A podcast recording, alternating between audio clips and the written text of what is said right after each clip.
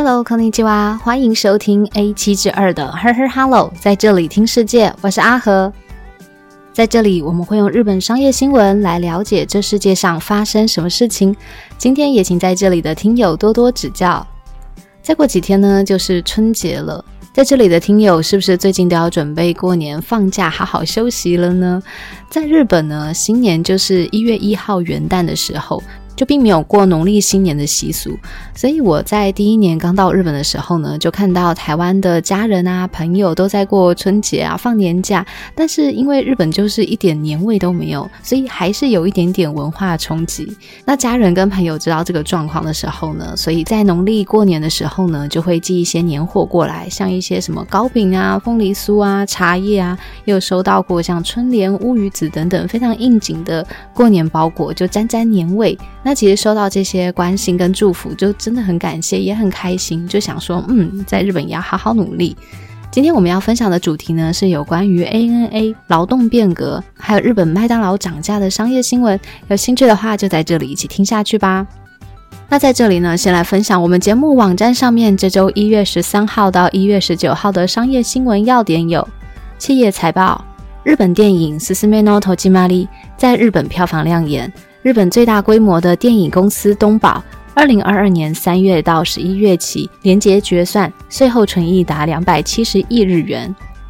金融保险，日本国土交通省表示，为了打造一百亿日元规模的稳定裁员，自动车责任保险保险费课征每年一百二十五日元的复课税。金融交易，日本政府认可唐岛交易所开设贵金属期货市场。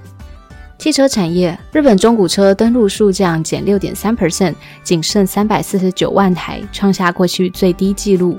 旅游观光，日本旅游观光推估，二零二二年入境日本旅客数为去年的十五倍之多。以上的新闻要点都可以在我们的网站上面看到。喜欢文字版的听友也可以直接订阅我们的电子报，订阅电子报也是免费的。就让我平日整理的日本商业新闻，还有本节目的文字稿，透过 email 分享给您。连杰也在 Show Note 资讯栏当中，欢迎上去看看。那我们现在就来听听看新闻吧。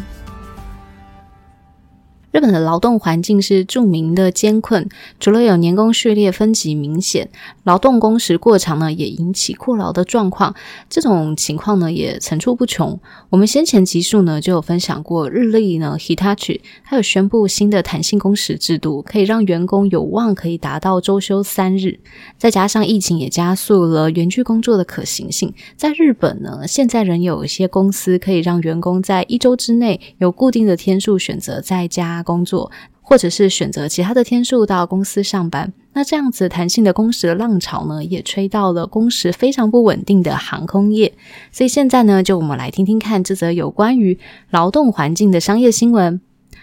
第一则新闻：日本劳动环境改革有望吗？NA 空服员将有机会一周上班两天。根据 Nikkei 日本经济新闻报道指出，全日空 N.A. 将在二零二三年度起呢，将原先仅有适用于育婴或者是照顾等事由这种一天工作两日的空服员制度，扩大它的适用范围到公司的全体空服员。而这个举动呢，除了有助于空服员发展副业，或者是使居住在都市以外的地区更加方便，而这样子的制度呢，对于在职学习或者是扩大其他非航空领域的新事业也。都是有所帮助。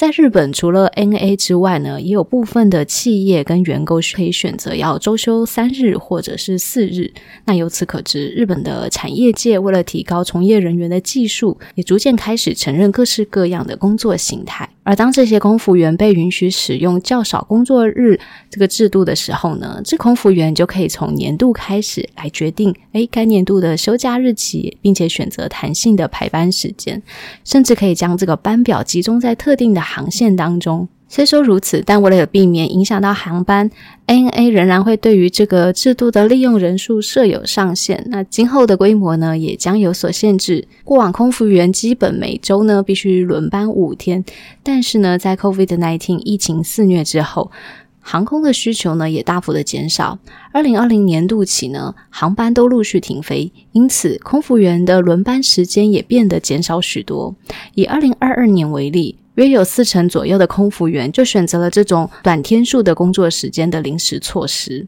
然而，目前航空需求虽然恢复了，每个空服员平均的轮班次数呢，时数也增加了。但是，为了让空服员能够累积多样化的经验，也可以提高他的工作技能，也决定将这种短天数、短日数的工作形态给他制度化。那在疫情期间，有许多的空服员就转职到一般的企业或者是地方自治团体，在高峰时期呢，一个月甚至有一千人以上来转职。而具有转职经验的这些空服员当中呢，也有部分空服员。再转到综合值。日本经济团体联合会呢，就针对了这些员工企业进行呼吁，为了使从业人员可以取得相关资格以及提高他的技能，应该要引进周休三日或者是长期休假制度。因此，就有许多的日本企业纷纷效法，像日本电子设备大厂欧姆龙，即预计在今年三月起引进这个新制度，让员工呢可以选择每周仅工作三天或者是四天这种短天数的工作形态。而 Panasonic 控股公司呢，也正在检讨可以采取周休四日的这种新制度。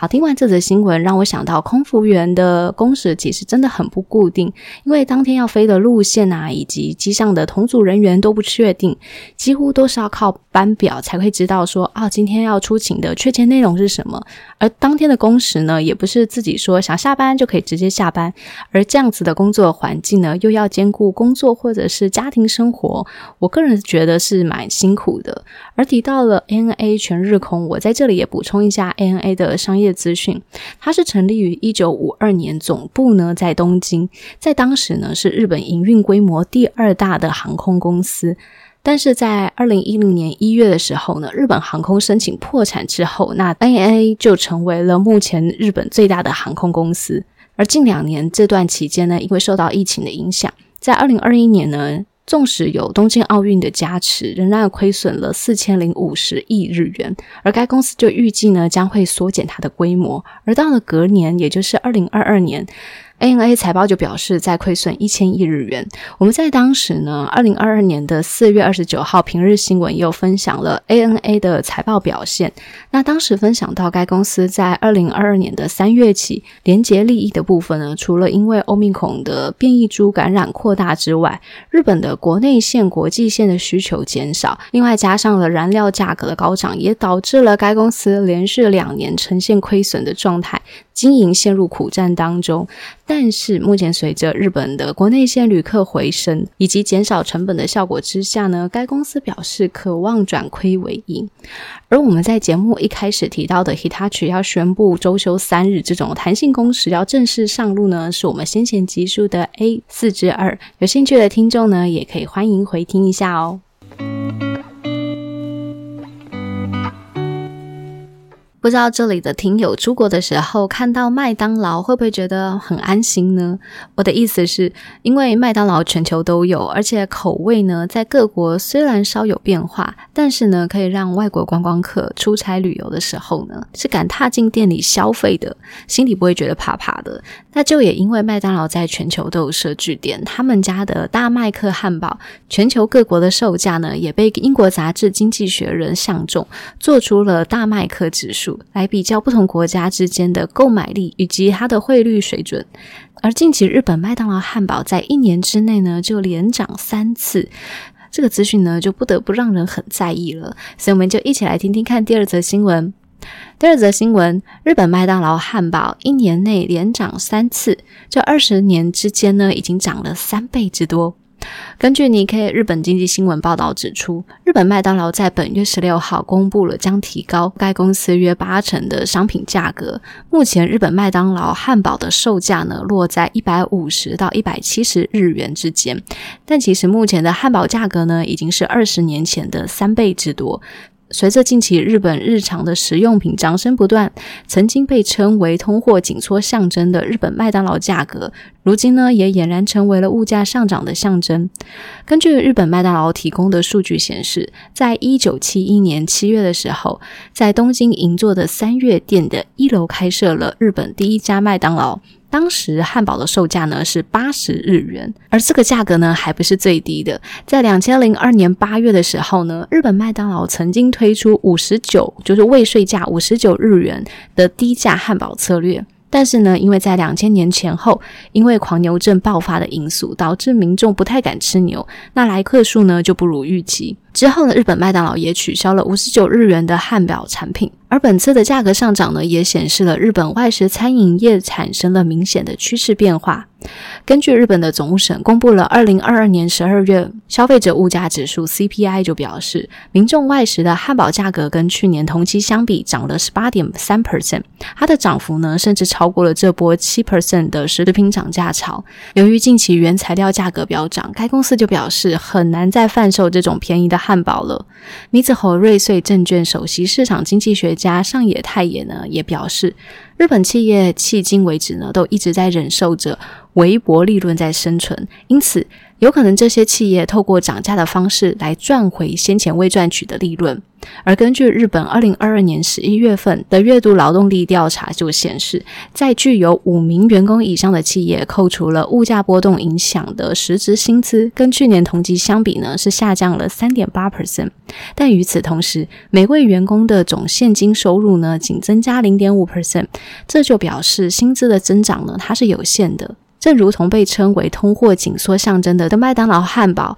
正面临的价格上涨一样，因为涨价所引起的成本推动型通货膨胀趋势并没有放缓的迹象，因此实质薪资下滑的趋势呢，目前可能还会在持续当中。听完这则新闻，再加上我们先前平日新闻分享过一系列近期日本的食用品不断涨价的消息，就会发现通货膨胀，物价也真的跟着飙涨。更有外媒呢就表示说，日本这波的涨价，核心 CPI 年增幅度呢达三点七 percent，不仅是连十五个月上涨，更是近四十一年来最大的增幅。其中在电费的部分飙涨超过二十 percent。而受到原物料价格的上涨，还有日币贬值的影响，像牛奶、面包以及食用油等食品涨幅呢，也高达了六点八 percent。而因为原物料上涨，也连带了影响了终端消费者。今天我们听到的日本麦当劳涨价的消息呢，也是一年之内分别从去年的二零二二年的三月、九月，还有今年的一月连涨三次。当时二零二二年三月涨价的时候呢，已经是将它的汉堡从一百一十日元涨到一百三十日元。那同年的九月，就是第二次涨价潮的时候呢，再将一百三十日元涨到一百五十日元。而今年一月涨的部分呢，也是将一百五十日元直接涨到一百七十日元，所以光是不到一年的时间，在这短短的十个月就已经涨了六十日元，将原本一百一十日元的汉堡直接摇身一变。变成了现在一百七十日元，涨幅高达了五十五 percent。所以我看到这则新闻，还有当时呢有街访的民众就受访，他们就表示说，大家对于这股涨价潮呢，也表示哇，真的是非常大吃一惊。那有关于从日本的汉堡来看，日本物价代表性的商品涨价的商业新闻，也分享给在这里的听友参考一下喽。